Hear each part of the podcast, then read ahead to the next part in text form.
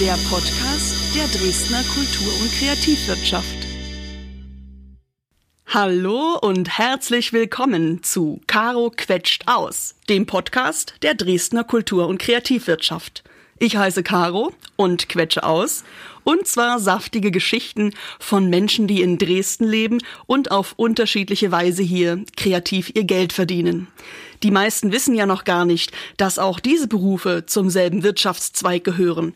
Zum Beispiel Usability Design oder Sound Design. Man kann auch Transportation Design machen oder Service Design. Es gibt sogar Interaction Design, Verpackungsdesign, Lebensmittelgestaltung, Eventdesign und auch Ausstellungsgestaltung. Die Kultur- und Kreativwirtschaft hat nämlich insgesamt zwölf Teilbranchen, deren Arbeit auf schöpferischen und gestaltenden Tätigkeiten fußt. Kreativschaffende kennen nämlich kein Schema F, sondern entwickeln neue Ideen und setzen diese individuell in die Tat um. Und in diesem Podcast interviewe ich Menschen, die ihre kreativen Ideen hier in Dresden professionell verwirklichen. Wenn ihr jetzt neugierig geworden seid und wissen wollt, wie man nutzerinnenorientiert gestaltet und welche Designprinzipien dabei zu beachten sind, dann hört einfach rein in die vorherige Folge Nummer 15 mit der Industriedesign-Ingenieurin Imesche Papp. Sie hat mir nämlich verraten, was ein Exoskelett ist und wie ihre Erfindungen auf den Wandel des Arbeitsmarktes reagieren. Ich würde mich freuen, wenn ihr reinhören möchtet. Neue Interviews hört ihr jeden zweiten Dienstag auf den Plattformen Spotify, Deezer oder Apple Podcast.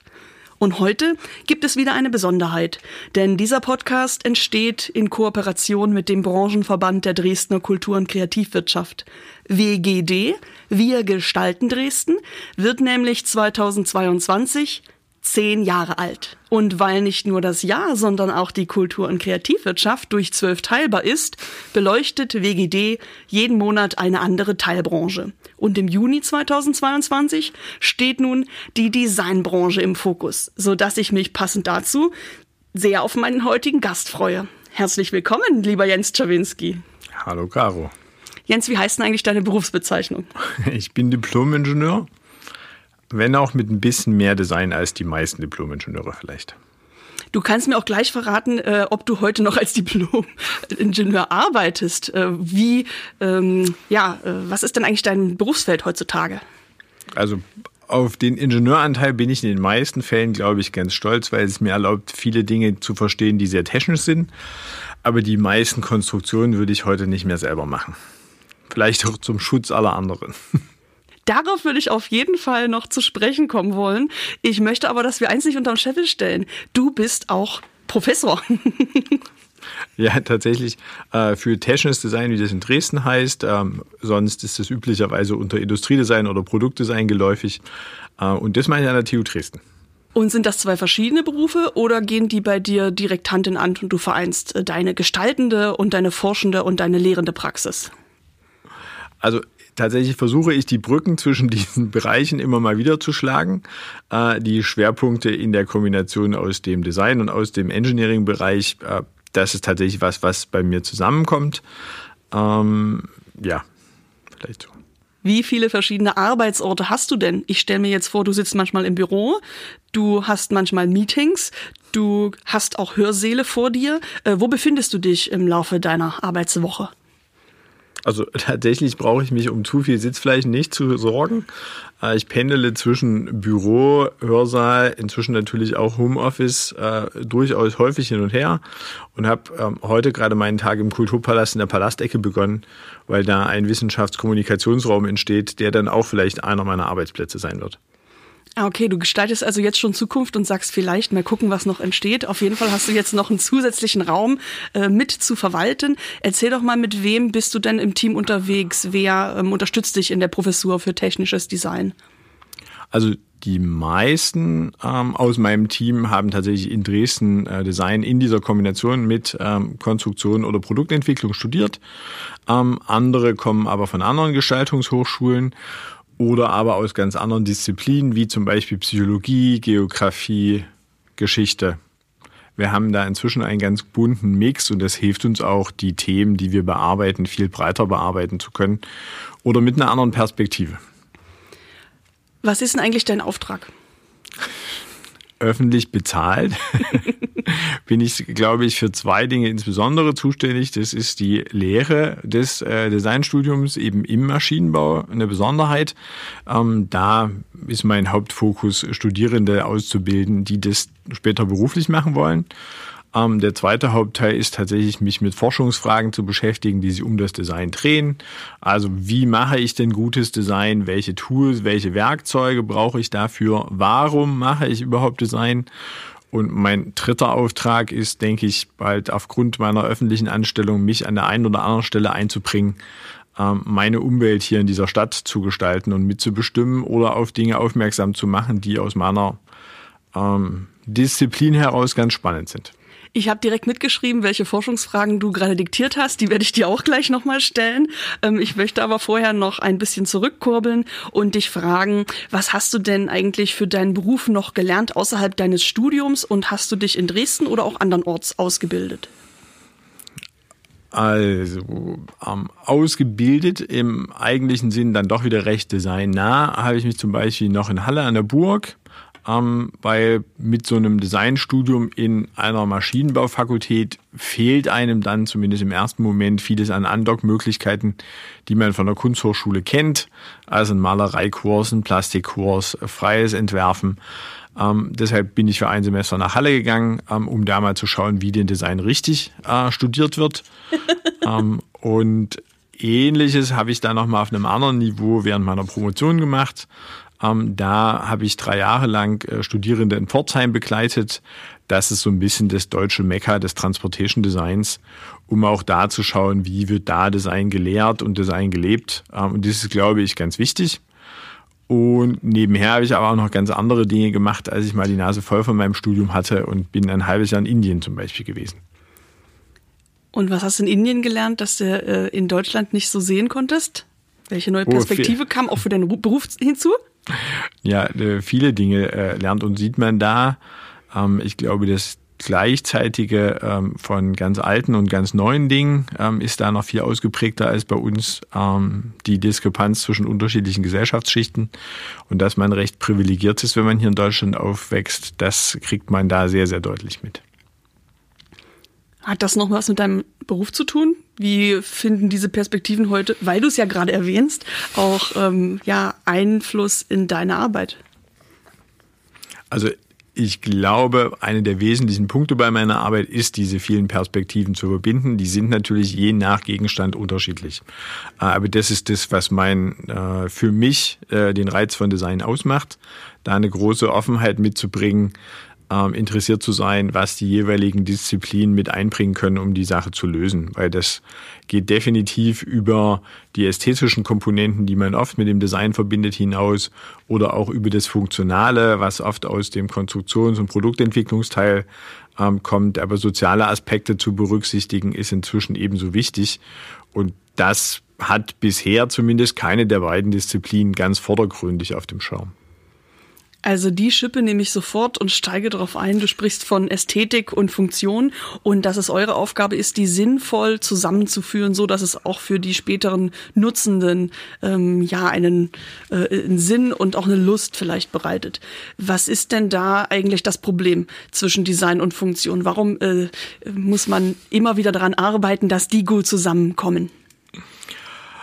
Naja, also ähm, zunächst mal ist ähm, das, das Problem, glaube ich, mehr in den Randbedingungen zu sehen, dass die funktionalen Geschichten halt ähm, in sich abgeschlossen oft diskutiert werden, ohne Rücksicht auf andere Themen. Ähm, damit entstehen Lösungen, die dann möglicherweise einfach nicht so gut äh, gestaltet werden wie an anderer Stelle. Und genauso gilt es andersrum. Ja, wenn ich meine Gestaltung ohne funktionale Bezüge denke, dann können am Ende nur Kompromisslösungen bei rumkommen. So, und deswegen ist das schon sinnvoll, das gemeinsam zu tun. Und diesen Anspruch, ähm, den hat das Design ja schon seit ganz, ganz langer Zeit. Ähm, den muss man nur immer wieder neu leben. Also nur weil man das möchte, passiert das ja jetzt nicht. Äh, und das ist dann manchmal recht anstrengend, weil natürlich jede Disziplin glaubt, ähm, für sich schon mal eine gute Entscheidung getroffen zu haben. Und da muss man dann vermitteln und Geduld haben und iterieren. Das tun wir jeden Tag und da kommt es auch zu echt coolen Lösungen. Du sagst also, als Gestalter bist du auch immer Moderator zwischen den verschiedenen Menschen, die zusammenkommen, um aus der Seite der Materialwirtschaft, aus der Seite der Kosten-Nutzen, der Seite der Auftraggebenden, der Seite der äh, KonstrukteurInnen und so weiter, äh, ja, den äh, größten gemeinsamen Nenner zusammen herauszufinden.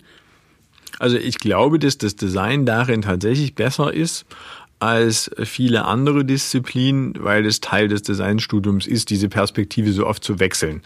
Also äh, man hat verstanden, dass man auf einen und denselben Gegenstand aus vielen Perspektiven schauen kann und man bekommt zumindest ein Gefühl dafür, dass die eigene Kompetenz oft nur für ein, zwei, drei Perspektiven reicht und man für die anderen Perspektiven dann Leute braucht, die das mit derselben Kompetenz ja, äh, leisten und liefern können. Und dann macht es auch wirklich Spaß.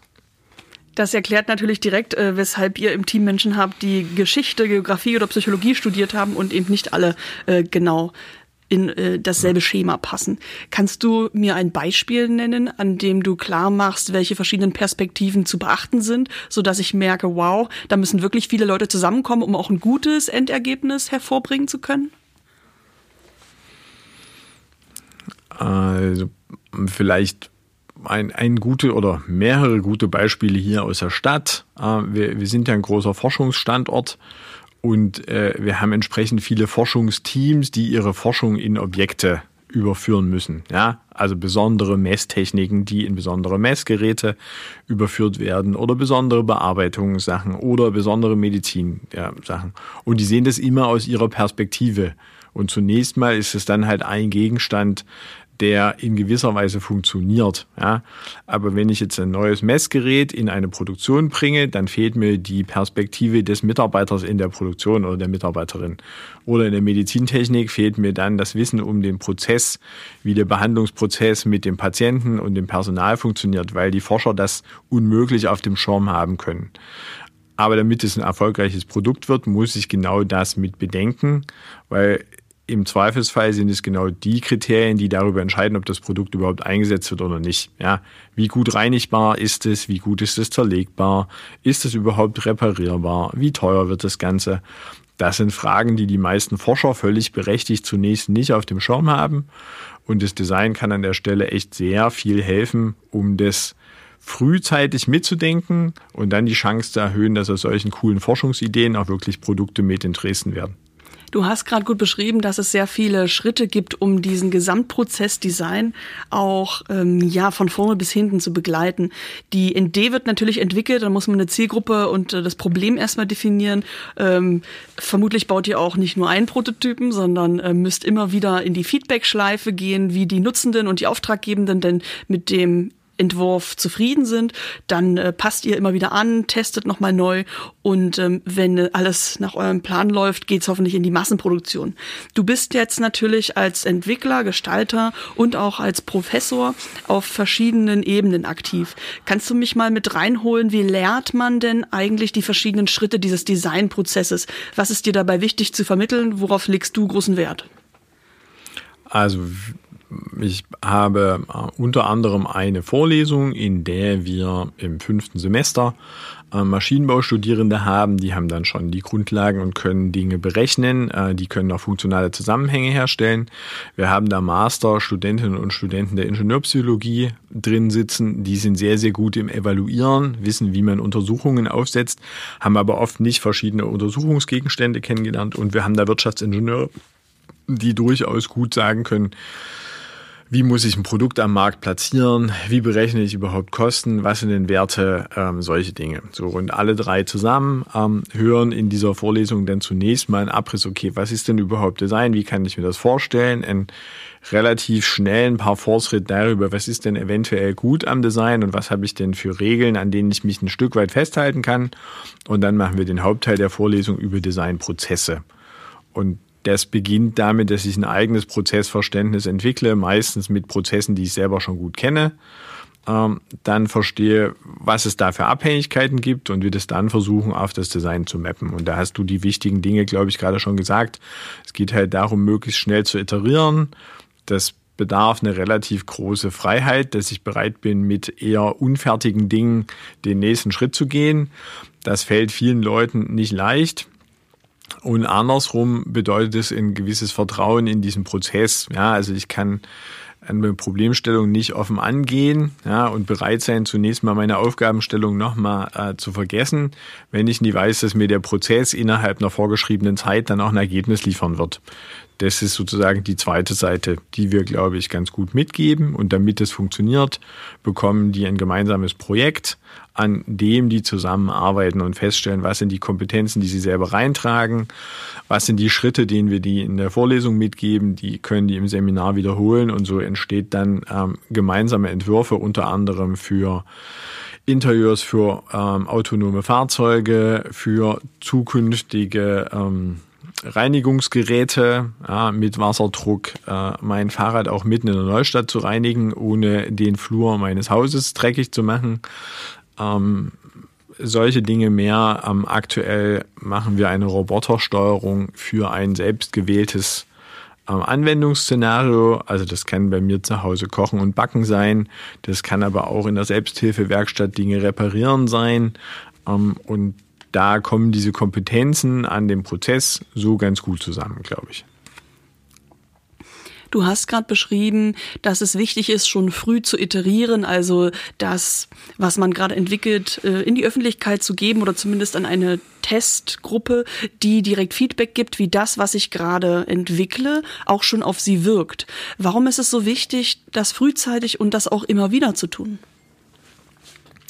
Naja, weil, weil ich sonst leider das Problem habe, dass das, was ich als komplexe Fragestellung zwar identifiziert habe, aber immer nur partiell löse. Ja, jeweils dieser Zwischenschritt, den du gerade beschrieben hast, es kommt halt zu einem Prototyp oder zu einem Demonstrator oder zu einem ersten Modell zusammen, bedeutet, dass ich Dinge verbinde, die oft vorher einzeln entwickelt wurden. Und in dieser Verbindung liegt die Schwierigkeit, aber gleichzeitig der Reiz.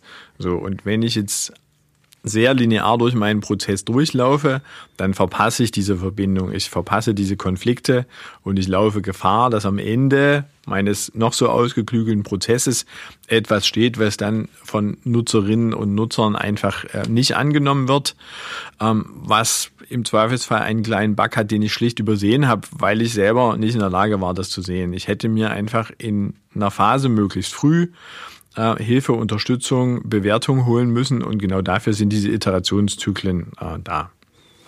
Das ist ja ganz das Gegenteil von dem, was ich aus der bildenden Kunst äh, kenne, äh, dass man erst versucht oder auch aus der darstellenden Kunst sein Gemeinschaftswerk äh, im Theater zum Beispiel zu einer Inszenierung zu führen, die dann Premiere hat ähm, und dann erst darf das Publikum schauen quasi und die dürfen dann sich zwar selber äh, ihren Teil dazu denken, haben aber gar keinen Einfluss mehr auf das eigentliche Kunstprodukt. Das ist jetzt ganz ähm, grob formuliert. Ich weiß, dass auch im Theater Junge Generation schon sehr viele Jahre darauf Wert gelegt wird, eben Iterationsprozesse zu durchziehen ziehen und ja Schulklassen oder eben die Altersgruppe für jede Inszenierung auch vorher mindestens dreimal vor der Premiere mit ähm, ja in die Probe zu nehmen und deren Feedback auch an die Regie weiterzugeben. Und das muss man leider sagen, ist in Deutschland noch ähm, ein Alleinstellungsmerkmal für das TJG in Dresden. Das machen sehr wenige andere Theater auch.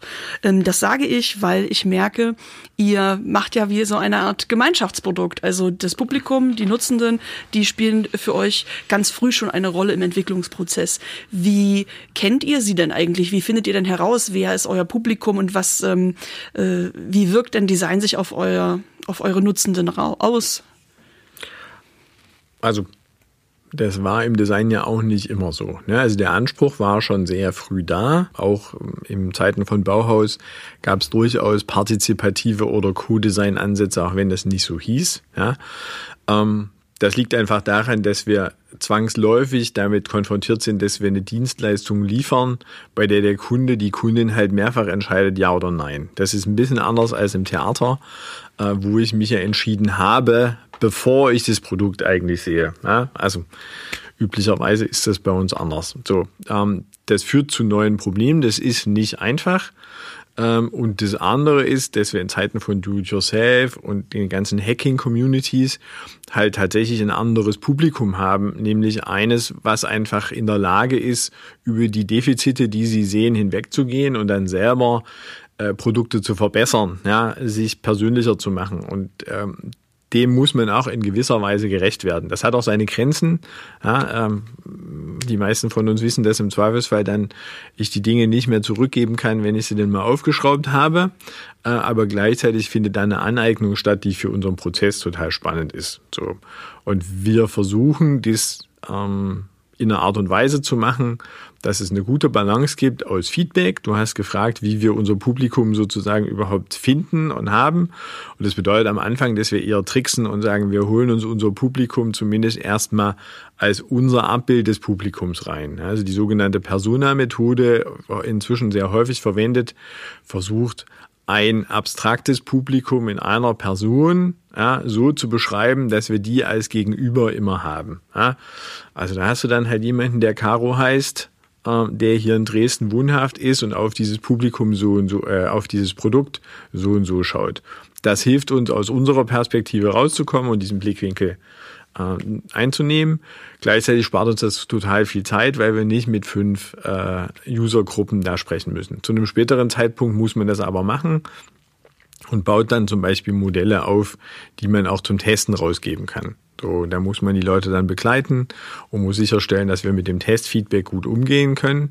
Aber das sind genau die Iterationen, die es abzustecken gilt. Kannst du mir mal ein Beispiel nennen von äh, einer Sache, die ihr entwickelt habt und die dann auf den Markt kam oder zumindest benutzt wurde, wo aber die Nutzenden eine ganz andere Perspektive drauf hatten, die euch überrascht hat? Dahinter steckt eigentlich die Frage, ob die Menschen, die eure Produkte, eure Gestaltungsobjekte nutzen, ähm, ob die manchmal darin auch Sachen sehen oder Funktionen entdecken oder das eben zweckentfremden aus eurer Sicht her.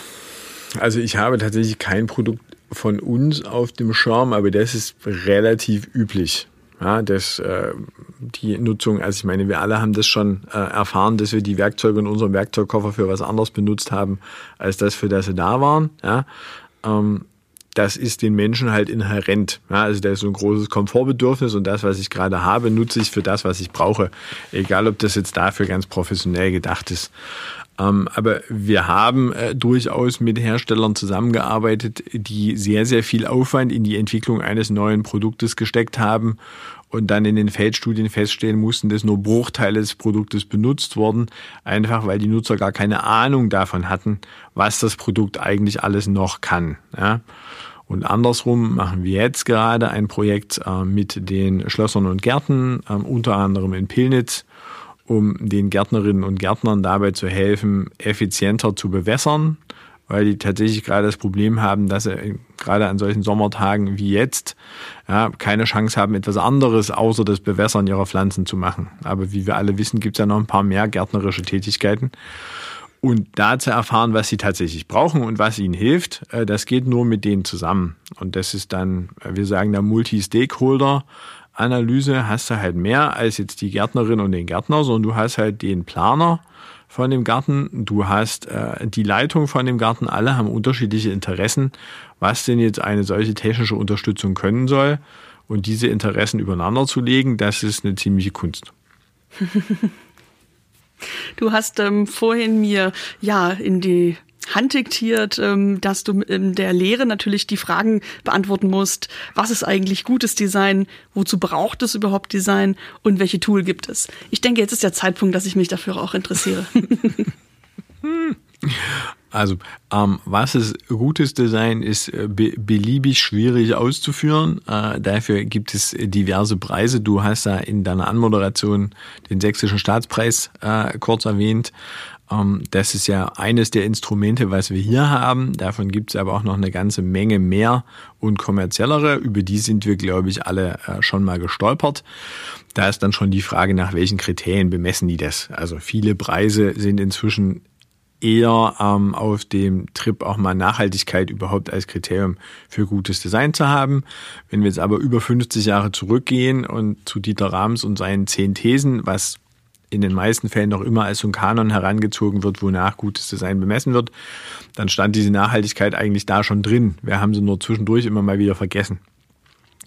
Ähm, viel gute Gestaltung bemisst sich tatsächlich zunächst erstmal nach der Wirksamkeit. Also versteht das der oder die Nutzer, hilft es, das Problem zu nutzen ähm, und irgendwo kommt dann auch immer die Ästhetik dazu. So und für alle diese Einzelkomponenten hast du ein paar Regeln, wir alle sind noch immer der Symmetrie verfallen als Menschen. Das heißt, symmetrische Produkte sind oft erstmal zunächst einfacher und dann beginnt aber der eigentliche Charme darin, diese Regeln grundsätzlich zu beachten und dann an der einen oder anderen Stelle aber auch zu brechen weil wir alle inzwischen in einem überfüllten Markt unterwegs sind. Das heißt, wenn ich mich nicht abhebe mit meinem Produkt, dann ist es auch schwer, da zu bestehen. So und ähm, das wissen wir aus unserem normalen Leben.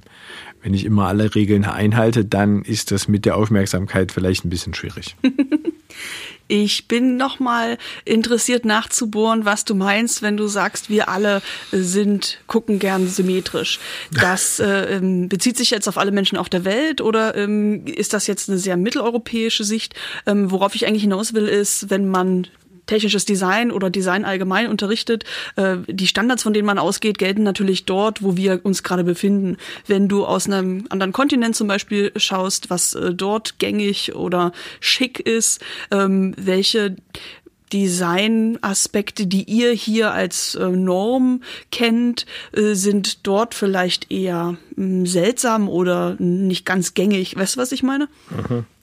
Also ich glaube, die Symmetrie wirst du tatsächlich weltweit finden, weil das ja was ist, was wir aus äh, unserem natürlichen Umfeld, auch wenn das inzwischen eher die Hälfte, nur noch die Hälfte der Welt ausmacht, mitgenommen haben. Ähm, insofern ähm, auch die verbotene Stadt in Peking ist streng symmetrisch aufgebaut.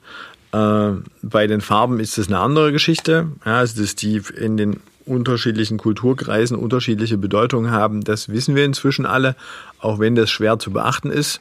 Ja, also wie breche ich mit einer Markenfarbe, die nun mal gesetzt ist, äh, wenn ich mit einer globalen Marke auftrete, will ich trotzdem diese Markenfarbe weiter verwenden. Ja, das ist sehr, sehr schwer bei einer Marke zu bleiben und gleichzeitig eine Anpassung der Farbe vorzunehmen, auch wenn die eine andere Bedeutung hat. Ähm, ähnlich gilt es für Grafiken und Muster. Äh, da kann ich, glaube ich, ein bisschen einfacher darauf Einfluss nehmen, weil die im Produkt nicht so festgeschrieben sind. Ähm, insbesondere deutlich äh, wird es aber bei den ganzen Interface-Geschichten, die jetzt ja auch zu gestalten sind, dass da die Bedienlogiken durchaus andere sind. Und dann gilt es darauf auch Rücksicht zu nehmen. Ja. Du sprichst gerade von Interface-Lösungen und dabei merke ich, dass ihr sowohl digitale als auch haptische Produkte äh, entwickelt an der Universität. Welche verschiedenen äh, Bereiche habt ihr denn? Äh, also wie groß ist die Schere? Welche? Wie groß ist die Facette, die ihr unterrichten müsst? Ne? Weil ihr ja zwar sehr spezifisch auch ähm, Dinge beibringt, aber eben so viele, äh, die Bandbreite so groß ist. Also wir machen da insofern ein, ein bisschen den Kunstgriff weil wir einerseits, wie du gerade gesagt hast, die ganze Bandbreite unterrichten, aber eigentlich nur für eine Fokusgruppe, nämlich industrielle Nutzung. Ja, wir haben also typischerweise eine Nutzerin oder einen Nutzer, der sich gar nicht aussuchen kann oder die sich nicht aussuchen kann, das Produkt zu benutzen. Also das ist ihr Arbeitsgerät und dann ist es fast egal, ob er oder sie im OP steht, ähm, in der Pflege von Patienten ist oder ganz anders auf dem Feld draußen einen Traktor steuert. Die Sicht darauf ist zwar orientiert an dem, was ich an Konsumerprodukten, so heißt es dann, zu Hause habe in meinem privaten Umfeld, aber anders als die habe ich sie nicht selber bezahlt und nutze sie nicht jeden Tag äh, freiwillig, ja, sondern ich nutze die eigentlich nur, um meine Arbeit zu erledigen. Und das ist eine besondere Sicht auf die Dinge und das erlaubt uns trotz der großen Breite äh, zu sagen, wir sind da schon relativ speziell und auch gut unterwegs. Und welche Tools lehrt ihr, mit denen eure Studierende entwickeln können? Also ähm, rein technisch betrachtet hast du halt das Zeitalter von Stift und Papier lange hinter dir gelassen äh, und brauchst also ein paar Tools, mit denen du Produkte in ihrer Geometrie erstmal beschreiben kannst. Ja, das sind einfache oder komplexe Softwarelösungen. Das geht zum Beispiel so weit, dass du dir Programme suchst, die Anordnungen von deinem Produkt selbst erzeugen können. Ja, also, hm, du hast eine spezifische Grafik und das Programm variiert, wie sich diese Grafik über das Produkt sozusagen entwickelt. Ähm, du hast darauf aufbauend dann Programme, die dein Produkt in ein spezifisches Szenario setzen. Das heißt, das, wo du vor uns gefragt hast, wie evaluiere ich das und wie hole ich die Leute dazu, das geht jetzt digital natürlich wesentlich leichter. Und wie man sich vorstellen kann, sieht ein Gabelstapler, wenn ich den im Studio stehen habe, natürlich ganz anders aus, als wenn ich den zwischen Hochregalen ja, mir anschaue. Und da liegt es schon mal daran, ähm, wir alle wissen, wie eng das manchmal in der Küche ist. In so einem Hochregal habe ich halt auch eine ganz andere Nähe zu so einem Objekt als in einem Studio, wo mein erster Eindruck ist, wie sieht das aus von zehn Metern. Das ist aber für viele Produkte völlig irrelevant. Ja, und das ist zum Beispiel ähm, so eine Geschichte, die wir gelernt haben, dass es ähm, eine Konsistenz dieser Wahrnehmung von Produkten in unterschiedlichen Entfernungen braucht. Und dass Marken und Produkte auch in dieser unterschiedlichen Entfernung unterschiedlich gelesen werden. Und das muss man halt zunächst mal erlebt haben. Das ist im Studium nicht so leicht äh, ja, noch mehr Tools oder reicht fürs Erste? ähm, das reicht fürs Erste, aber ich frage nochmal von einer anderen Richtung. Ja. Denn ich muss gerade daran denken, dass ich mich mit ähm, einem Dozenten für Architektur an der TU unterhalten habe und der hat mir erzählt, was sie im ersten, zweiten Semester machen, nämlich sie erklären ähm, verschiedene Prinzipien wie Statik ähm, und Dinge, an die man sich halt richten muss, wenn man etwas entwirft äh, und das auch mhm. baut später. Und deren Aufgabenstellung ist dann aber in einem Praxisprojekt, dass sie Dinge her stellen und später 3D drucken, also Entwürfe herstellen, die sie dann später drucken, äh, die diesen ganzen Kriterien überhaupt nicht standhalten. Und jetzt wollte ich dich eigentlich fragen, äh, mit welchen Fangfragen kriegt ihr denn eure Studierende? Also äh, unterrichtet ihr auch ähm, äh, eben nicht nur gerade heraus, sondern auch so ein bisschen um die Ecke, so dass man einfach mal sagt, tut mal das, was ihr nicht tun sollt. Also mit welchen ähm, ja spaßigen Methoden kitzelt ihr deren Kreativität heraus? Also mh, hm, tatsächlich braucht es diese Brüche, die du jetzt gerade beschreibst, äh, um von den Pfaden, die man eingeschlagen hat und an die man auch durchaus glaubt, wieder mal wegzukommen. Ähm, ich glaube nicht, dass das jetzt immer wahnsinnig witzig sein muss. Ähm, wichtig ist, dass es halt entweder bewusst geschieht und ich mich dann darauf einlasse. Das ist für die Studierenden nicht immer leicht. Also man möchte gern den Wechsel vollziehen, vollzieht ihn aber nie wirklich. Dann hilft es, äh, das, was du gerade gesagt hast. Also ähm, ich habe in meinem Studium einen Fahrradkoffer gemacht, den man gleichzeitig als Montage und Werkbank für das Fahrrad benutzen konnte. Also du gehst auf eine Radreise, und hast den Koffer dann sowieso rumstehen äh, und kannst dann abends da dein Fahrrad draufpacken, kannst es sauber machen, kannst es neu ölen, weil du hast ja keinen Ständer mit. Und ich war wahnsinnig stolz darauf und alles total schön und überhaupt. Und als ich fertig war, hat mein Professor mich dann aber gefragt, na, hast du dir mal kurz überlegt, wie der Koffer mit dem Träger auf dem Flughafen aussieht? Na, habe ich mir natürlich nie. Und ich hatte einen total steifen, funktional super schönen Koffer gemacht. Aber jegliche Dynamik von dem Fahrrad, die derjenige eigentlich gern transportiert hat, da hatte ich völlig vergessen, weil dieses Szenario, dass sich der Koffer bewegt mit jemandem auf einem Flughafen, kam mir einfach nie in den Sinn. Ja, und insofern genau solche Momente braucht es dann, um zu sagen, okay, alles schön und gut, aber mhm. jetzt guck mal da. Du hast vorhin erzählt, dass du eben nicht nur im Hörsaal, im Büro und im Homeoffice arbeitest, sondern ihr jetzt einen neuen Standort auch betreibt. Was ist denn das Ziel damit, dass ihr außerhalb der Uni auch aktiv werdet? Also da gibt's, ähm, denke ich, eine Reihe von Zielen. Ähm, eins, was mir persönlich vielleicht am nächsten liegt, ist ähm, dass ich glaube, dass wir an der Uni einfach viele spannende Themen beforschen oder uns dazu auch durchaus international eine Meinung bilden, die uns als Stadtgesellschaft eigentlich in den Diskursen manchmal fehlen. So, und da, da kann ich jetzt lange nach der Wissenschaft und steht ja vor der Tür, äh, natürlich alle einladen, zu mir gucken zu kommen und in meine Labore. Ich kann aber auch rausgehen und sagen, okay, das haben wir eigentlich anzubieten. Was ist denn jetzt euer Blick darauf? So, und das ähm, geht natürlich an einem Platz wie dem Kulturpalast auf eine ganz andere Art und Weise, weil ich da in der Mitte der Stadt plötzlich ein Podium habe, um Themen zu diskutieren, als auf unserem zugegebenermaßen schönen Campus. Aber ähm, da kommt niemand mal beiläufig vorbei. Ja, Ihr betreibt nun seit Juni 2022 im Kulturpalast eine Räumlichkeit zusammen mit dem Backhausen-Institut. Ähm, wie lange habt ihr vor, das zu tun und was sind so die Highlights, die ihr gerade anstrebt, um die Menschen auch in der Mitte der Stadt für technisches Design zu begeistern? Also an der Stelle ist technisches Design tatsächlich nur Mittel zum Zweck. Also wie du ja hm, jetzt glaube ich in den Fragen auch erspürtest, das Design hilft dass Dinge und Produkte verstehbar werden. Und das ist genau die Rolle, die wir da auch ausfüllen. Also gute Demonstratoren für Forschungsfragestellungen zu machen, die relevant sind. Also wie soll unsere Stadt morgen aussehen? Wie wollen wir damit umgehen, dass wir 2035 CO2-neutral sind? Was sind denn da Beiträge zum Beispiel zum Thema Mobilität? Ja, ähm, wie kann das aussehen, wenn wir ähm, in unserer Stadt, ähm, sagen wir mal, eher flexibler damit umgehen, wo die Leute eigentlich wohnen, arbeiten. Ähm, das ist durchaus ein Thema. Also wir wollen mit dem ZFBK zusammen, das hat die andere Ecke im Kulturpalast, äh, solche Transformationsfragen für die Stadtgesellschaft bearbeiten. Wir werden uns intensiv mit dem ganzen Thema Digitalisierung äh, beschäftigen. Also wir alle geben wahnsinnig viel von unseren Daten relativ beiläufig raus mit der Nutzung unserer Apps, weil es uns einfach nicht transparent ist, was da eigentlich passiert. Gleichzeitig sind wir inzwischen schon an manchen Stellen recht hinterher, um zu sagen, nee, das will ich jetzt eigentlich gerade nicht, weil es in dem Moment mal kurz so aufscheint, dass es jetzt ein Problem sein könnte.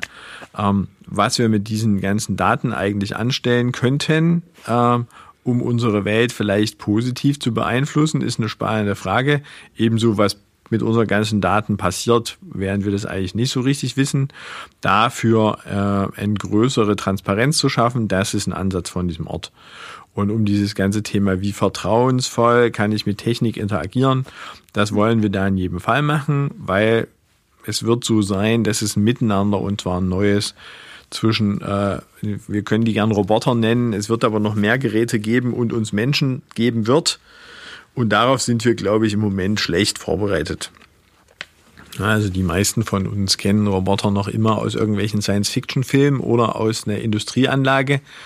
Das ist aber inzwischen eigentlich ziemlich von gestern. Ja, wie vertrauensvoll kann ich mit Technik umgehen? Das ist nun wirklich eine Forschungsfrage, die sehr zukunftsweisend ist, denn äh, wir haben im letzten Podcast-Folge auch gehört, dass die Arbeitswelt sich stark verändert und wenn man wie in eurem Profil eben Industrieprodukte entwickelt, die von Menschen während ihrer Arbeit genutzt werden, äh, dann muss man auf diese auf diesen Wandel ganz stark eingehen. Kannst du mir ein bisschen mehr davon erzählen? Was sind gerade so die Trends und, auf, und die Dinge, auf die ihr reagieren müsst, ähm, wenn ihr an die Zukunft denkt? Also die einer der großen Trends, ähm, der ist jetzt wenig zukünftig, ähm, aber für uns alle eigentlich zu greifen, dass wir halt eine älter werdende Bevölkerung haben und äh, und gleichzeitig ähm, viele Arbeitnehmer in zunächst mal einfachen, äh, scheinbar einfachen Positionen wegfallen. Ja, also wir haben zu wenig Pflegepersonal, das haben wir alle verstanden. Wir haben aber auch zu wenige Bauarbeiter. Wir haben zu wenig Leute, die tatsächlich in der Landwirtschaft arbeiten wollen. Und bei allem, was man mit ähm, autonomer Technik blöd finden kann, sind wir gerade an der Stelle, dass wir das Autonome eigentlich dringlich bräuchten, um die uns fehlenden Arbeitskräfte zu kompensieren. Also es geht gar nicht darum, dass wir anderen Leuten den Job abnehmen, sondern wir können tatsächlich Dinge gerade nicht machen, weil wir die Menschen haben, die an der Stelle arbeiten wollen. Und das zu moderieren, ist eine ziemlich schwierige Angelegenheit. Ähm, und gleichzeitig bilden wir immer noch äh, Berufszweige aus. Also in Sachsen kann man durchaus den Agrarsystemtechniker als Ausbildungsberuf machen. Das wäre total schön, weil der wäre eigentlich oder die geeignet, um die Technik, die wir uns jetzt gerade ausdenken, dann auch tatsächlich bedienen zu können.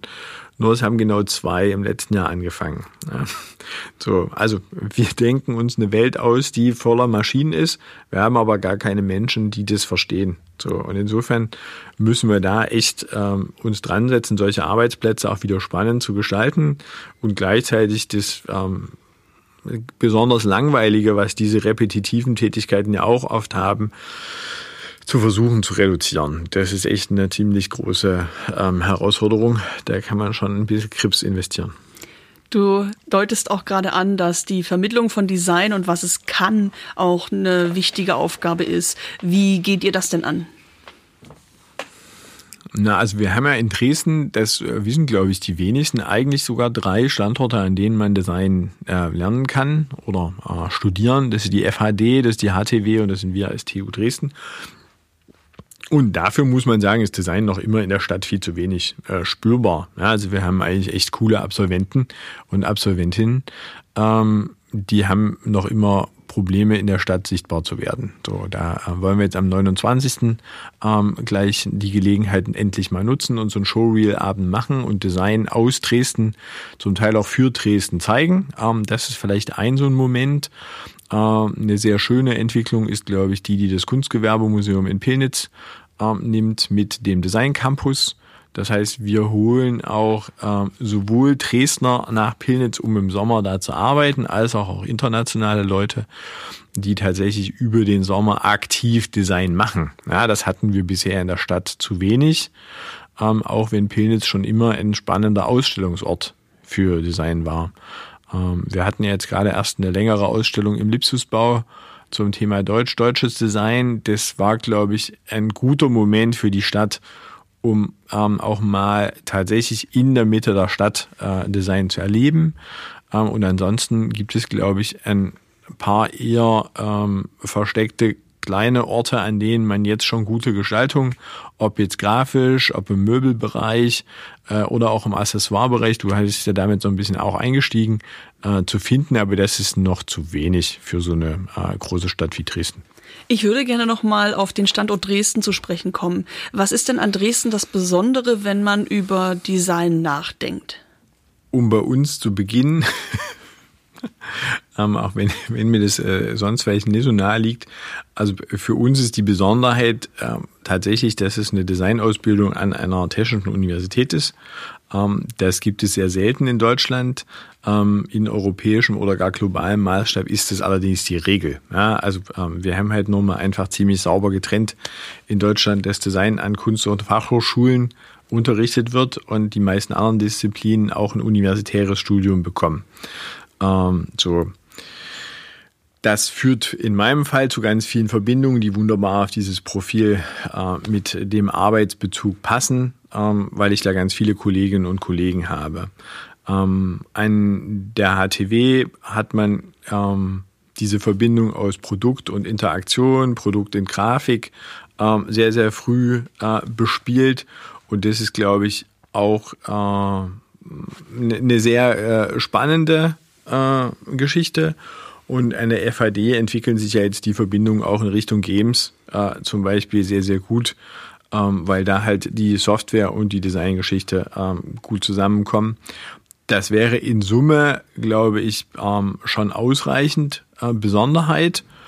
Und was man vielleicht sagen kann, ähm, ist, dass wir versuchen jetzt im Startup-Bereich ähm, auch mit Design eigentlich nochmal mehr in deutlichen, deutlichen auch sichtbaren Punkt äh, zu machen. Ja, weil hm, viele Startups zumindest in der ersten Phase eigentlich an schlechtem Design ziemlich leiden, weil sie direkt aus einer Technologieentwicklung in ein Produkt kommen wollen und selber wenig Expertise haben. Ja, und in Dresden kann man jetzt eigentlich ziemlich viele Kooperationen zwischen Startups und Agenturen oder Startups und selbst äh, freien Designern sehen. Ähm, das ist eigentlich ganz spannend. Ich nehme das Wort Startup gerne direkt auf, denn ich weiß, dass viele, die euren Studiengang in den letzten Jahren studiert haben, auch in Dresden als Absolventinnen bleiben, um hier zu gründen. Kannst du mal ein paar Beispiele nennen, was äh, Menschen bei euch studiert haben, dass sie dann hier vor Ort auch in die Tat umgesetzt haben und mit dem sie jetzt auch wirtschaftlich auf eigenen Beinen stehen? Gib mal an. Also tatsächlich hätte ich äh, mit einem weniger angebermäßigen Beispiel äh, bekommen, sondern eher mit so einer Herzensangelegenheit, weil das mit dem wirtschaftlich auf eigenen Beinen stehen ist natürlich immer erst der zweite Schritt. Ja? Also der, der Mut zu starten ähm, ist, glaube ich, erstmal so nach vorn zu schieben. Das machen wir als Universität zu wenig, den Leuten diesen Mut mitzugeben.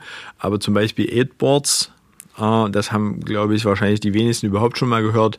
Das sind halt äh, Möbel aus Pappe äh, für den Einsatz in Rettungs- und Katastrophenszenarien. Ähm, schnell aufzubauen, leicht zu transportieren, aber und auch hinterher wieder leicht wegzuräumen, weil das wird oft vergessen, wenn die Katastrophe dann so ein bisschen äh, geregelt ist, dass man dann auch wieder aufräumt und das ist mit vielen Sachen, die wir nur schnell hinbringen, gar nicht so leicht möglich. Äh, und das ist eine coole ähm, Entwicklung, die jetzt inzwischen auch noch einen OP-Tisch hat. Also ähm, habe jetzt eine kleine Möbelserie aus Pappe inzwischen mit zwei unterschiedlichen Startups auf dem Markt. Das ist total spannend. Ähm, wir haben aber auch äh, Leute wie Anvayo, die im Bereich Medizingeräte äh, Technik, Sensorik unterwegs sind oder ähm, inzwischen für eines der bekannteren Startups der Stadt Wandelbots, äh, wo viele von unseren Absolventen inzwischen in dem Inhouse-Design-Team unterwegs sind. Auch das ist was, was in Dresden zu wenig passiert, ja, dass die Designkompetenz tatsächlich ins Unternehmen geholt wird. Das ist nochmal ein großer Mehrwert. Dafür brauche ich natürlich eine kritische Größe. Ähm, die haben wir bisher in Dresden oft nicht gehabt, aber das entwickelt sich gerade. Dein Stichwort Inhouse-Design nehme ich gerne auf, denn ich interessiere mich nochmal dafür, wie arbeiten eigentlich DesignerInnen? Also welche Perspektiven gibt es auf dem Arbeitsmarkt? Einerseits, was ist das Arbeitsfeld? Wie sieht die Bandbreite aus? Wie kann ich mich konkret einsetzen? Und andererseits, ähm, kannst du mal das Verhältnis darstellen von festangestellt sein und freischaffend sein und in einem Startup arbeiten? Wie bedingt das ähm, dem Markt? Also äh, du hast ja selber von der freien Kunst nochmal gesprochen. Man kann, glaube ich, äh, ohne Zweifel sagen, dass es Designer und Designerinnen etwas einfacher haben, aus dieser Selbstständigkeit heraus in eine Anstellung zu finden. Und da gibt es üblicherweise diese zwei Varianten. Man findet eine Agentur oder ein Designstudio, wie auch immer das heißt. Ähm, da haben wir immer noch kleine Teams in der Stadt, zwei, drei, vier, acht Leute. Ähm, und dann bin ich Dienstleister für sehr unterschiedliche Unternehmen aus meiner Agentur heraus. Also große Bandbreite, im Zweifelsfall ähm, nicht so lange Partnerschaften und aber ja, ziemliche Abwechslung. Also durchaus spannend äh, für den Einstieg. Ähm, Inhouse-Design bedeutet, ich gehe als Designerin, als Designer in typischerweise ein Entwicklungsteam oder ein Team, was beim Marketing angedockt ist und arbeite dann ausschließlich für eine Firma. Und in diesem Produktportfolio bin ich dann aber oft wirksamer, ja, weil ich einfach näher dran bin an den Prozessen, ähm, als wenn ich das als Agentur in einer gewissen Distanz mache. So. Das Agenturthema hat halt den Vorteil, dass ich immer so eine Außenperspektive mitbringe, auch aus meinen anderen Projekten. Das ist ganz schön als Reflexion mit dem Unternehmen, für das ich arbeite.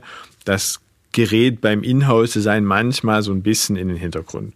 Deswegen gibt es manchmal so ganz spezielle Konstrukte, dass ich als Inhouse-Team auch für außenstehende Firmen arbeiten darf. Das ist aber echt eine Besonderheit. Und selbstständig und Agentur ist eigentlich so ein fließender Übergang. Also es gibt durchaus einige, die alleine gestartet sind. Auch schon Studierende bei uns an der HTW sind ja selbstständig als Designerinnen und Designer unterwegs während ihres Studiums tun sich dann zu zweit oder zu dritt zusammen und bilden dann ihr erstes Büro. Ja, so, und ähm, da haben wir, glaube ich, inzwischen auch äh, Studio Heho, zum Beispiel von der HTW, ähm, ist ja eine Gründung, die ähm, noch immer vergleichsweise klein ist, aber sehr cooles Zeug macht. Ähm, wir haben Leute, die eher in dem Möbel, Mode, Accessoire-Bereich sind, wo ich die Komplexität ein bisschen selber mehr in der Hand habe und nicht ganz so viele Abhängigkeiten. Da gibt es auch oft so eine Selbstständigkeit. Ähm, bei den komplexeren Dingen ist es schwierig. Ja, wenn ich ähm, selber zu viele andere Leute brauche, um mein Design tatsächlich umzusetzen, dann muss ich mir halt irgendwas suchen, wo das funktioniert. Und was macht den Designmarkt jetzt gerade hier in Dresden aus? Also danach such, suchen wir eigentlich mit äh, dem sächsischen Staatspreis ja schon länger. Ja, also auf dieser Ebene Dresden ist es schwierig, jetzt ein, zwei, drei Dinge hervorzuheben und genauso gilt es noch immer für diese sächsische Perspektive. Äh, potenziell hätte man, glaube ich, mindestens eine Brücke aus dieser Tradition der Materialität, dem Handwerk heraus und dem, was man jetzt in Richtung Innovation tut. Die ist aber vielleicht nur marketingmäßig leicht zu schlagen und inhaltlich gar nicht so einfach. Und ansonsten ist es so, dass wir zu wenig Dinge in einer expliziten Richtung machen, um zu sagen, okay, es gäbe jetzt eigentlich so ein klares Branding. Ähm, was sich vielleicht wirklich gerade so ein bisschen verschiebt, äh, ist hin zu diesen ganzen Hightech-Geschichten äh, und einer Startup-Szene, ähm, wo ich die Möglichkeit habe, Design als ein Systemansatz mehr zu etablieren. Ne? Also in der Verbindung aus Produktdesign, Interaction Design, einer Servicebetrachtung. Das könnte sich durchaus etablieren, auch mit den drei Ausbildungseinrichtungen, die wir haben und mit dem, wohin sich die Wirtschaft der Stadt entwickelt, wäre das eine mögliche Tendenz. Wenn man jetzt auf eine Deutschlandkarte guckt, hat man Schwierigkeiten, Dresden irgendeiner Richtung zuzuordnen. Das stimmt natürlich. Und zugleich ist aber Dresden für dich persönlich auch ein ganz wichtiger Ort, denn du hast hier studiert, bist hier auch aufgewachsen. Warum bist du eigentlich damals geblieben? Also äh, tatsächlich habe ich äh, mein Studium hier begonnen aus ähm, einer ganz einfachen Begründung, weil ich auf dem Campus groß geworden bin, dann äh, einen vergleichsweise weiten Schulweg in dieser Stadt hatte und mein Studium wenigstens direkt neben meinem äh, Bett sozusagen beginnen wollte.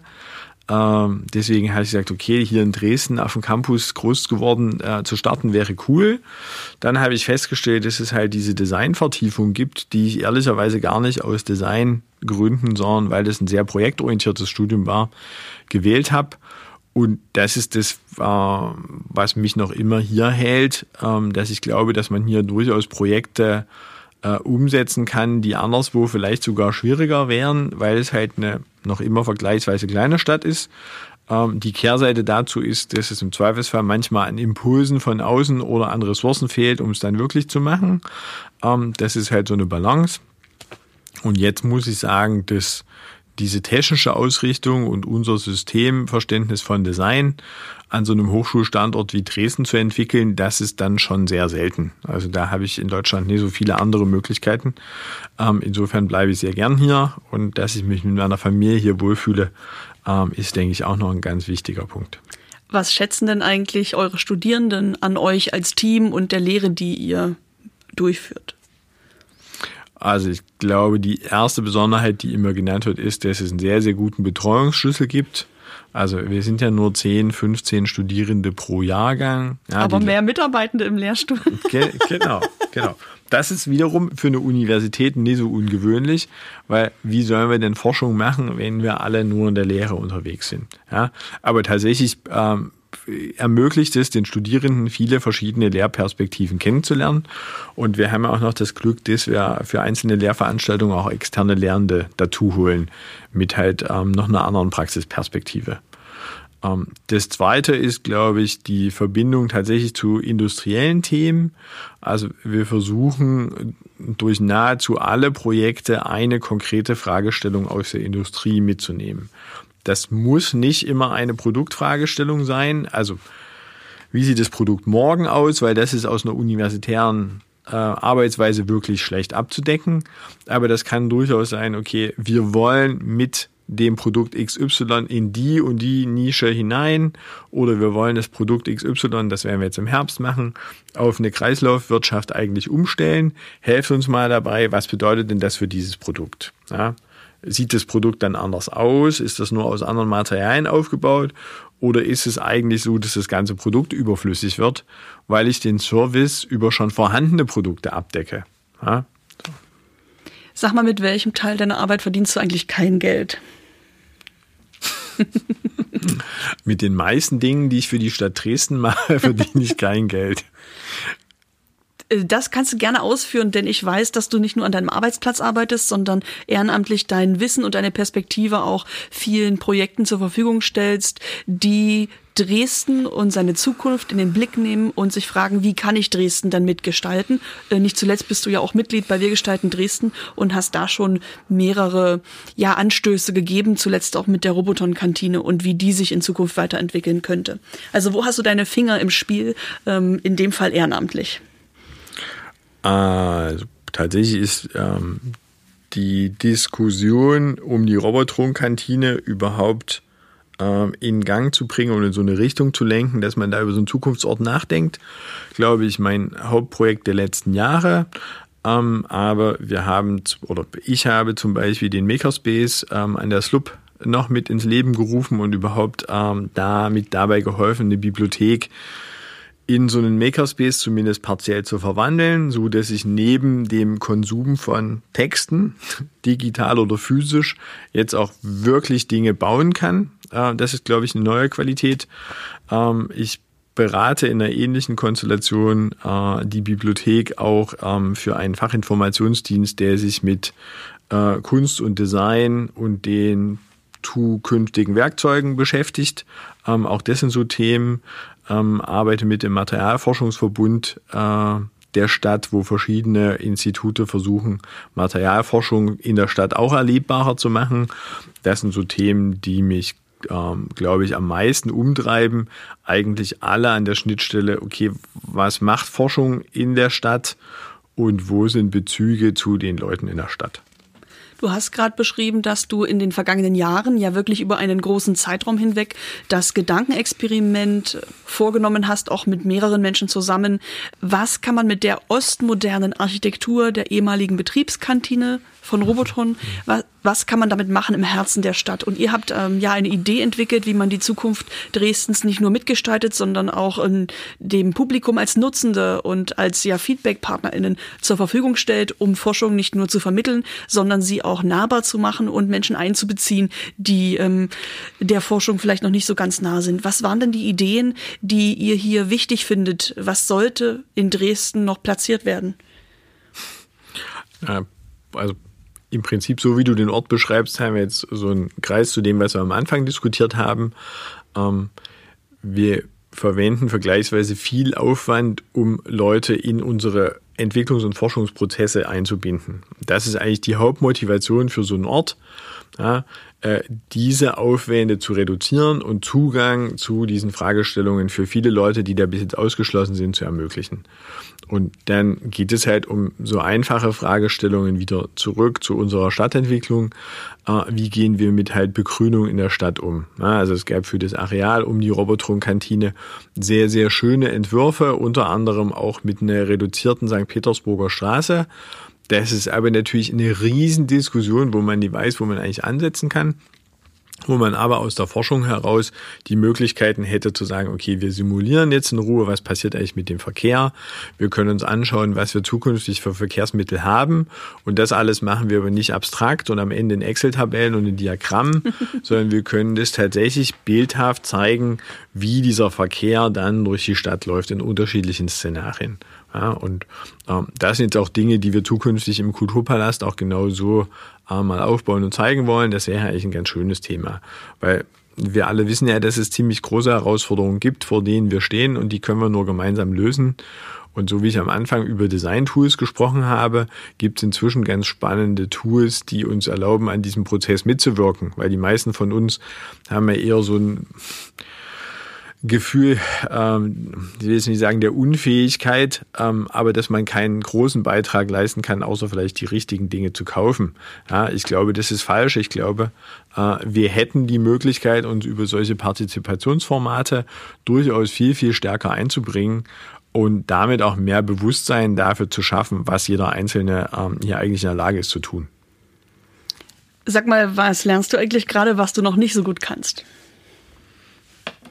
Oh, ja, viele Dinge, die ich noch nicht so gut kann. Ähm, also tatsächlich, tatsächlich vielleicht in den letzten sechs Monaten. Ähm, ich versuche ja gerade an der TU Dresden ein interdisziplinäres Zentrum aufzubauen. Ähm, lerne ich von meinen Kolleginnen und Kollegen in der Geisteswissenschaft ähm, sehr genaue Begriffsarbeit. Ja, also wofür äh, stehen die Begriffe, die ich relativ easy verwende? Ähm, eigentlich äh, im, im Kern. Ja? Also wir haben das letzte Mal darüber gesprochen, ähm, dass es für solche Simulationen, über die ich gerade gesprochen habe, halt Parameter gibt, nach denen ich optimieren kann. Meistens sind es bei Verkehrssimulationen bisher Zeit oder Kosten, im besten Fall für diesen Planeten vielleicht sowas wie Energieverbrauch. Aber sowas wie soziale Inklusivität haben wir bisher völlig außen vor gelassen. Ja, also verhandeln wir jetzt alle gerade mit dem 9-Euro-Ticket, dass es jetzt plötzlich eigentlich mal eine Schranke, die vorher ziemlich hoch war, für eine Bahnreise ziemlich drastisch reduziert. Und die Frage, wie teuer ist öffentlicher Nahverkehr in einer Stadt, ist eine, die auch ganz oft diskutiert wird. So, und jetzt, äh, wie benennt man denn jetzt solche Metriken? Ja, also eine Menge an Parametern führt zu einer Metrik. Und sind das jetzt dann ethische Metriken, die wir da betrachten? Sind das soziale Metriken? Äh, was zähle ich denn dann unter sozial und was zähle ich unter ethisch? und wir alle haben ja unsere Schwierigkeiten mit dem Thema Nachhaltigkeit. Ist das jetzt eine ökologische Nachhaltigkeit oder wie in vielen Modellen beschrieben eine soziale und ökonomische? Äh, wir haben in den, sagen wir mal, Weltverbesserungsdiskursen oft die soziale und die, nachher, äh, die ökologische sowieso, aber die ökonomische vergessen wir ganz oft. Ähm, ja, also das, das lerne ich gerade und das macht es in der Diskussion oft nicht einfacher. Ich verstehe aber, warum es äh, Leuten unter anderem aus den Geisteswissenschaften so wichtig ist, äh, zu wissen, welche Begriffe gelten denn jetzt hier. Ja, so. Ähm, das ist vielleicht vergleichbar damit, dass wir im Design sagen, äh, für welches Szenario entwerft ihr. Also ein Akkubohrschrauber für zu Hause zu entwerfen, ist halt was ganz anderes als für eine Großbaustelle. Und das kann ich dann am Ende auch als Produkt nicht mehr vergleichen, selbst wenn wir denselben Begriff verwenden würden. Ja, so und mit einer ähnlichen Hartnäckigkeit kann ich sagen, äh, verteidigen äh, die Kolleginnen und Kollegen da ihre Begriffe und das ist äh, manchmal ganz schön schwierig. Und womit hättest du am liebsten schon vor einem Jahr angefangen? Äh, vielleicht ganz anderes Thema. Äh, ich habe jetzt gerade angefangen mit Rollerskaten. Das hätte man entspannt auch vor einem Jahr machen können. Also äh, ich habe ja vor einem guten Jahr angefangen, Stand-up zu paddeln, was ja in Dresden noch vergleichsweise wenige Leute machen, obwohl es auf der Elbe sehr, sehr schön ist. Ähm, insofern ähm, sich jetzt über so Sportarten nochmal andere Zugänge zu unserer wirklich schönen Elblandschaft zu erschließen, ähm, hätte man eher anfangen können, bin ich jetzt ganz froh, dass ich das tue. Und was machst du nur, um anderen davon zu erzählen? Uh, das ist schwierig, dafür ist eigentlich keine Zeit. äh, weiß ich nicht. Also was sich gut erzählen lässt, was ich aber geschenkt bekommen habe von äh, meinen Eltern, von meiner Mama, äh, ist, dass wir äh, fliegen waren in einem vertikalen Windkanal bei Berlin.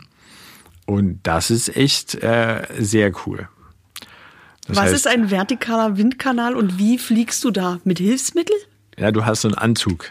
Du kannst es aber auch, wenn du es dann kannst, kannst du auch ohne Anzug fliegen. Die meisten von uns kennen ja einen Windkanal, äh, zum Beispiel aus sowas, wo man ein Auto reinstellt und sich angucken kann, wie der Wind um dieses Auto strömt. Ah, nee, okay. Also, äh, es gibt sehr viele Windkanäle auf dieser Welt, die machen viel Wind, so wie aus einem großen Föhn. Und da kann man Objekte reinstellen, um zu schauen, wie viel Luftwiderstand die üblicherweise haben. Das ist ein wichtiges Maß, um zu wissen, wie viel Energie ich verbrauche. Deswegen werden die meisten Autos danach auch optimiert. So, und da kann ich mich jetzt reinstellen und dann habe ich so eine schöne Föhnfrisur. Ich kann aber auch den ganzen Windkanal jetzt um 90 Grad drehen, dann steht der vertikal.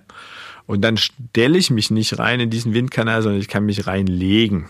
Ja, also ich stehe auf einem Netz, dann wird der angeschaltet und in diesem Wind kippe ich mich nach vorn und dann kann ich fliegen. Äh, und das kann man unter anderem bei Berlin machen, gibt noch ein paar mehr Orte äh, und das ist äh, tatsächlich eine sehr, sehr coole Erfahrung. Wow, ich bin jetzt sprachlos. Da habe ich noch nie drüber nachgedacht, dass das möglich ist. Ähm, ich komme langsam zum Schluss äh, und habe äh, noch eine Frage, bevor ich meine üblichen drei Abschlussfragen stelle. Denn mich interessiert natürlich dein Blick auf die Stadt, wenn du hier durchläufst. Also welche Orte kennst du, an denen man in der Öffentlichkeit oder auch im Freizeitbereich Design wahrnehmen kann? Und wie guckst du da drauf? Also ich glaube tatsächlich, die Empfehlung für diesen Sommer äh, wäre tatsächlich nochmal nach Pilnitz zu gehen und zwar zu einem der auch öffentlichen Design Campus Abende. Ähm, da kann man schauen, meistens freitags wird es sein, äh, durch Juli und August, glaube ich, äh, das präsentiert wird, was in der Woche erarbeitet wurde. Ähm, da einfach nochmal auf der SKD-Seite äh, schauen, das empfiehlt sich auf alle Fälle. Wer erarbeitet das? Da, es gibt zwei Kuratorinnen, die Namen muss ich schuldig bleiben. Äh, Thomas Geisler und sein Team äh, des Kunstgewerbemuseums haben die eingeladen und es gibt ein äh, wirklich spannendes Programm.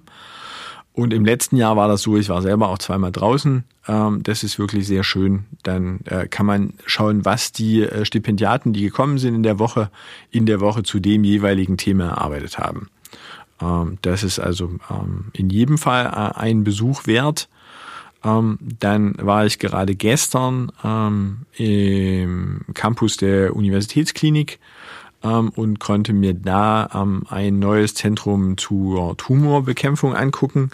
Ähm, das ist jetzt nicht für alle ähm, öffentlich, aber da gibt es tatsächlich inzwischen zwei, äh, würde ich in jedem Fall empfehlen, sehr coole Gebäude auf dem ähm, Campus direkt beim Eingang Fiedlerstraße und das NCT steht ein bisschen verdeckt, aber da äh, gibt sich sehr coole, innovative Architektur und spannendes Produktdesign ähm, gut die Klinke in die Hand. Ähm, ist vielleicht bei einem ähm, Spaziergang von den Elbwiesen abbiegen ins Klinikum ähm, auch durchaus mal zu erlaufen. Ähm, und dann für das Thema Designgeschichte äh, nicht unerwähnt lassen, würde ich dann Hellerau, weil das ist ähm, natürlich also was heißt natürlich, äh, oft in Dresden vergessen, aber aus einer Zeit, wo Dresden tatsächlich mal ein Mekka dieser Fragestellungen war, ähm, der Place to be äh, und mit dem äh, Festspielhaus und einem Spaziergang durch die Hellerauer Gartenstadt macht man definitiv nichts falsch. Das stimmt. Das Festspielhaus war, man kann sagen, eigentlich vor 100, 110 Jahren ähm, auch der Anlaufpunkt für äh, die Avantgarde in Mitteleuropa, die sich auf jeden Fall interdisziplinär gedacht hat. Es kam Performancekunst genauso wie darstellende Kunst, Musik, äh, Mode, vor allen Dingen auch Architektur, Tanz, Handwerk auch zusammen.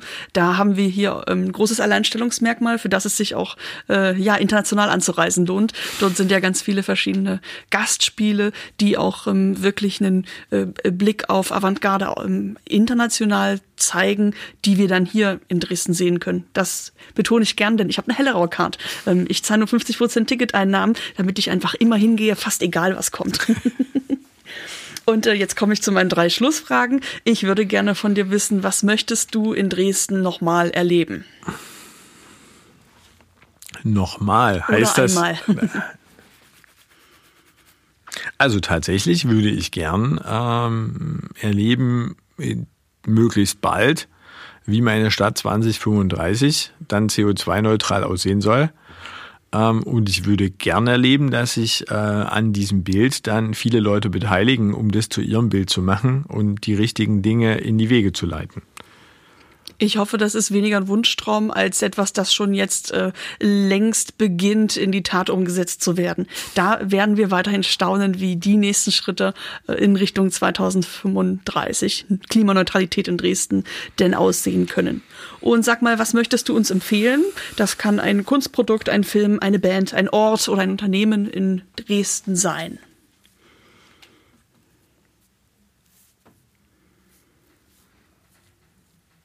Also ich glaube, das sollten inzwischen alle kennen, aber ähm, ich saß ähm, wirklich wieder sehr, sehr angetan äh, im Palast, äh, im großen Saal des Kulturpalastes.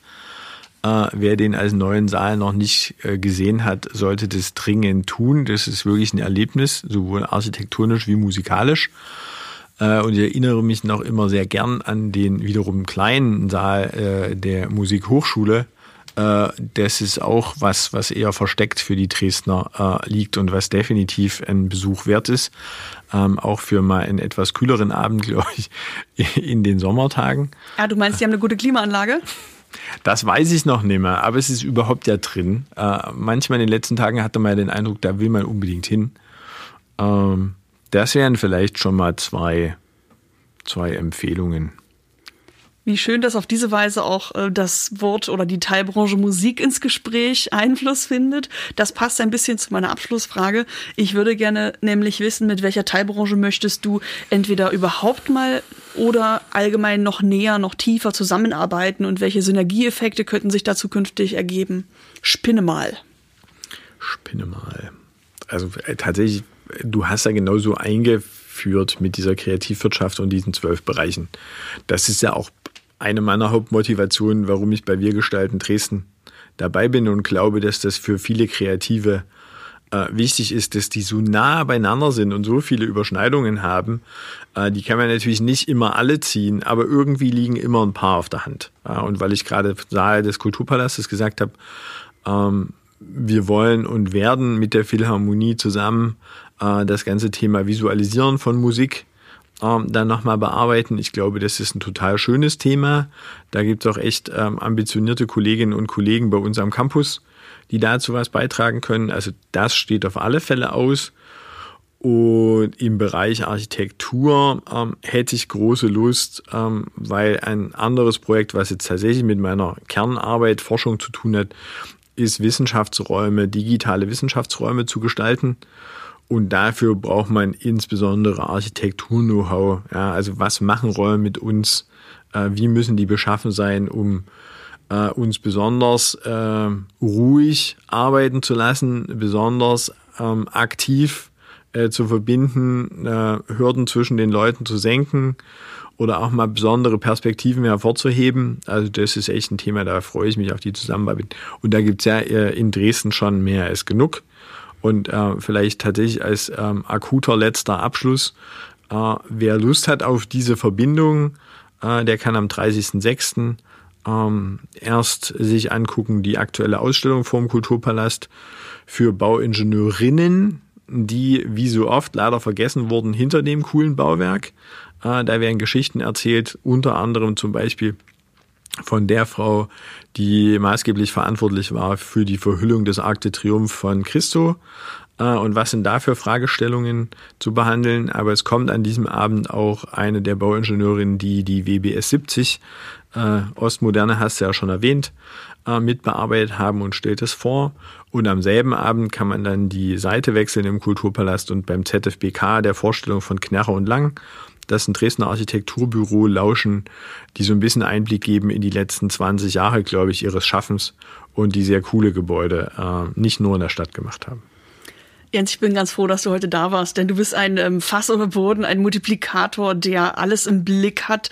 Und ähm, ich merke, du schaust auf die Stadt, weil du sie ähm, gerne mitgestalten möchtest und ähm, äh, auf der Suche danach bist, was Dresden sein kann und hast viele Ideen und zum Glück auch viele Menschen, äh, mit denen du in verschiedene Richtungen agierst und daran kurbelst, äh, dass sich etwas verändert und dass wir auch, ja, vor allen Dingen die Herausforderungen, die man jetzt schon absehen kann, die definitiv in Zukunft Zukunft, in naher Zukunft auch auf uns zukommen, dass wir die schon jetzt angehen und nachher nicht vor großen Fragezeichen stehen. Ähm, das ist eine große Aufgabe und ich bin froh, dass du viel Unterstützung hast. Ähm, ich weiß von deinem Team, dass sie dich äh, sehr schätzen. Wir haben heute gemerkt, dass du sehr gut erklären kannst und ähm, ich finde es nahbar, wenn du von großen Themen sprichst. Ähm, ich wäre gerne deine Studentin, aber ich habe schon Diplom in dem Fall äh, in szenischen Künsten. Also vielen Dank, dass du heute so offen warst und über dich und auch deinen Beruf gesprochen hast. Es hat mir viel neue Gedanken erbracht. Ja, vielen Dank, Caro.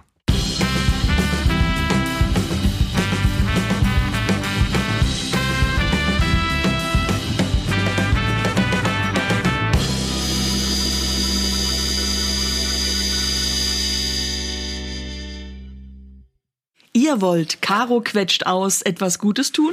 Dann klickt auf diesen Podcast folgen und hinterlasst eine Bewertung bei Apple Podcast.